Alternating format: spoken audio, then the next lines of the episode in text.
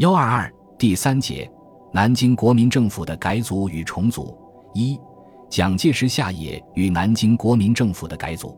十一月十二日，南京四全大会开幕当天，蒋介石自我检讨今后如何能救国救党时，曾一度自信地表示：“世皆为愚之则也，勿以环境险恶而灰心。”并感慨：“全国党员谁知愚为党之苦心也。”从这两句话中，不难读出蒋氏是不甘心履行他在上海和谈期间对越方所做的下野承诺，放弃手中权力的。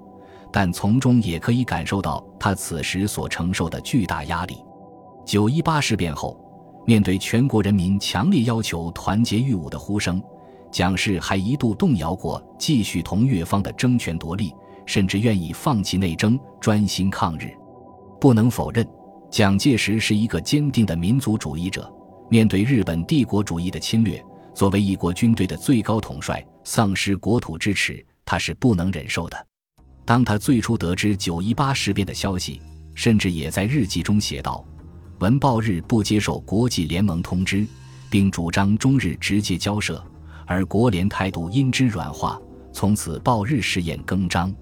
果直接交涉或地方交涉，则必无良果。”我不能任其嚣张，决与之死战，以定最后之存亡。与其不战而亡，不如战而亡，以存我中华民族之人格。故决心以首都于西北，集中主力于陇海路也。十一月十七日，他召集南京干部商讨应付时局对策时，曾毅然表示：于决心率师北上，与倭决战；对内则放弃选举竞争，诚意退让。期与越方合作，一致对外；又期民众信仰本党，甘受本党领导，共其御侮也。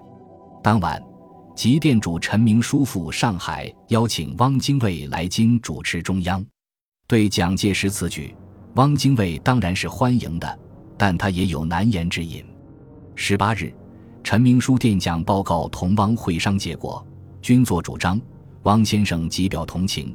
为汪与哲生有进退一致之成约，未便单独，请汪以急电哲生，大意为军作建国南日急，愿自任国防军总司令，即日出发。盼在汪、孙两人中请一人担任行政院长兼代主席，云云，以征其同意。孙若同意，则汪先生依军作议入京负责；孙不同意，则汪以于右任先生代主席，汪个人可入京。并在可能范围内约越方同志取一致。第二天，陈明书在密电蒋介石，报告汪精卫之态度。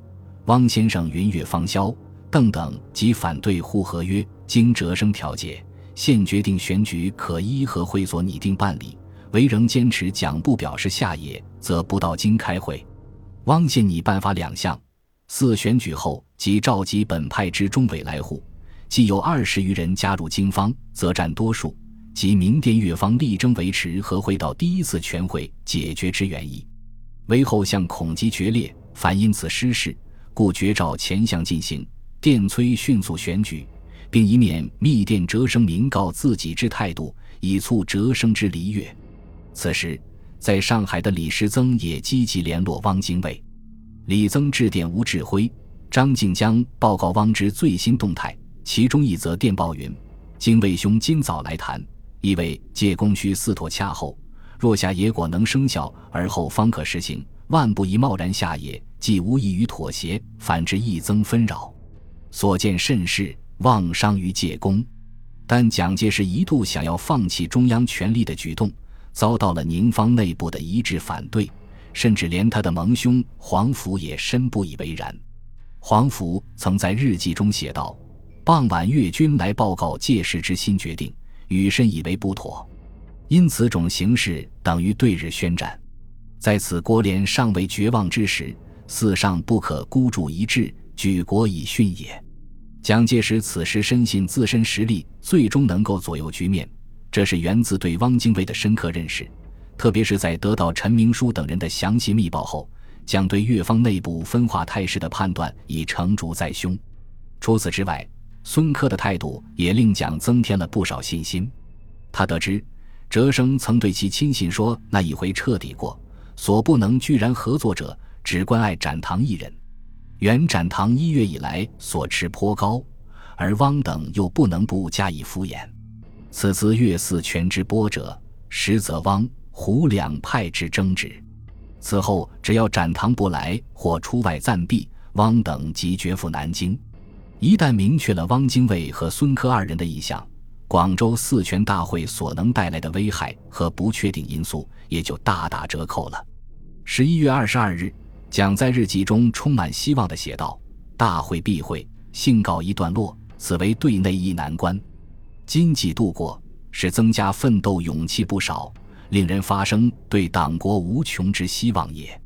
但此刻蒋介石面临的环境仍很险恶。”尽管越方内部已有分化，但并没有彻底破裂，而外患日急，也逼迫着他要尽快做出最后的决定。二十四日，蒋再次召集熊式辉等干部商谈北上抗战之策时，众人皆坚持不可，对蒋之辞职下野，则暂否参办。十二月五日，越方四全大会终于闭幕。按上海和会决议，四全大会后，非常会议自当取消。但蒋介石并未实现下野诺言，为此，越方四全大会于闭幕当天邀集所有历届及新选执监委员举行临时联席会议，推唐绍仪主席，议决于日结束非常会议，于日改组中央党部。在蒋未实行下野解除兵权以前，仍照常行使职权。越方同时决定选派孙科、伍朝枢、李文范、陈友仁四人赴上海。同宁方接洽四届一中全会开会事宜，尽管越方否决了汪精卫在上海选举的中央委员，但此时仍不愿同汪公开分裂。为此，越方主动致电汪精卫，表示：微日联席会议决定暂仍在粤成立中央党部。四蒋中正实行下也解除兵柄，我方实北上参加第四届中委第一次会议。而蒋介石则是想尽快将汪拉入宁方阵营。十二月五日，蒋特意派何应钦、邵力子两人赴沪，主其用中正名义促汪先生急速入京。七日，汪精卫对陈明书明确表示，约会所举之执监委纵不来，亦可复宁，但有先决两条件：一要拟具治国方案，经蒋承认；二要整个的合作，不应要此一部分，不要彼一部分。随后，汪致电阎锡山表示，地县致力于整个合作，如万无可能，亦使双方缓冲，各图自存，不做猛浪打碎之徒。帝以为国事如此，无论何方势力及何派分子，均不能单独，非协力共存不可。就在汪陈会谈的同一天，蒋介石在南京召集干部会商对越办法时，一度想采取极端措施，取消党制。还政于民，以此打击越方所谓的党统。他当众表示：“拟开国民大会，以本党政权提早奉还国民。因本党自不振作，早已失却以党治国精神，而胡汉民等极党之资格，以毁党害国。且中国由我手而统一，亦可由我手以奉还国民也。由此可见，蒋介石实在不忍交出政权。”但吴志辉马上对蒋表示：“此着太险，现在只有安定之动。”蒋默然思良久，不得不承认吴志辉之言尚有深见也。此时取消国民党一党专制，结束训政，固然可以打击越方的气焰，但同时也危及了宁方政权的合法性。蒋只好放弃这一险着。十二月十日，孙科等人到沪，会同汪精卫。邹鲁同、宁方代表陈明书会商，首先由孙科报告越方四全大会情形，并表示召开一中全会的前提条件是蒋介石必须下野，如蒋不下野，越方中委不能赴京开会。陈明书当即表示，蒋可牺牲地位，只求中枢负责有人，随时均可辞职，希望双方议定一过渡办法，比蒋下野后。中央有人继续负责。随后，双方商定代理人选必须为越方所同意者。十一日，陈明书致电蒋介石称，胡汉民、孙科等必欲均作辞职石块，只似当此时机，均作肆意暂避为宜。宁方内部开始出现不一致的论调，为此蒋无奈地在日记中写道：“知者生等必欲强于辞职石块，真如易受若备之迷，而为深思国家大计，以愚之领袖而坚强之干部，动以退让为得计。内部之心不一，领袖之志难行。然而愚不能用人，而干部左右又不能容人，此国家之所以不定也。愚对于政治哲学。”进得二语曰：“正者进也，贪者退也。领袖欲进而干部欲退，虽有大力，无以推动也。而此时极力拆越方台的，却是汪精卫。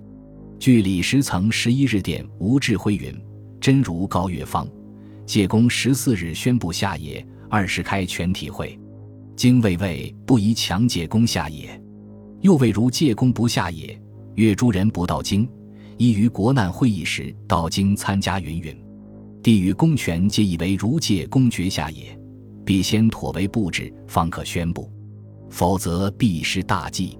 望解公务轻于宣布。关于妥为布置一节，明日到京面陈。第二天一早，刚从上海赶回南京的李时增同蒋介石商讨进退问题时，首先表示对陈明书的怀疑。李时增说。真如已有劝君作辞退之言，吾以真如为可疑也。而蒋则答道：“真如为人诚而愚，愚者未有不自作聪明。李先生以其伪奸亦冤矣。”下午，蒋召集干部继续研究进退问题。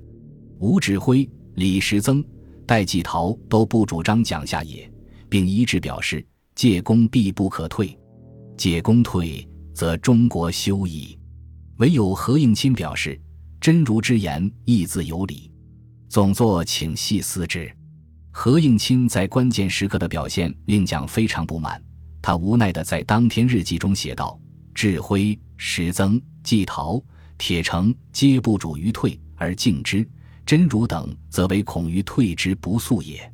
于言明此时救国唯有于不退之依法，而欲于不退唯有改为军事时期。”一切政治接受军事支配，而听命于一人，则国史能救；否则，如现世群芳庞杂，主张不一，而又不许于主持一切，彼此互相牵制，徒以无责任、无意识、无政府之心理，利用领袖为傀儡，则国必欲乱而身败名裂，个人无论如何牺牲，亦不能救国之危亡也。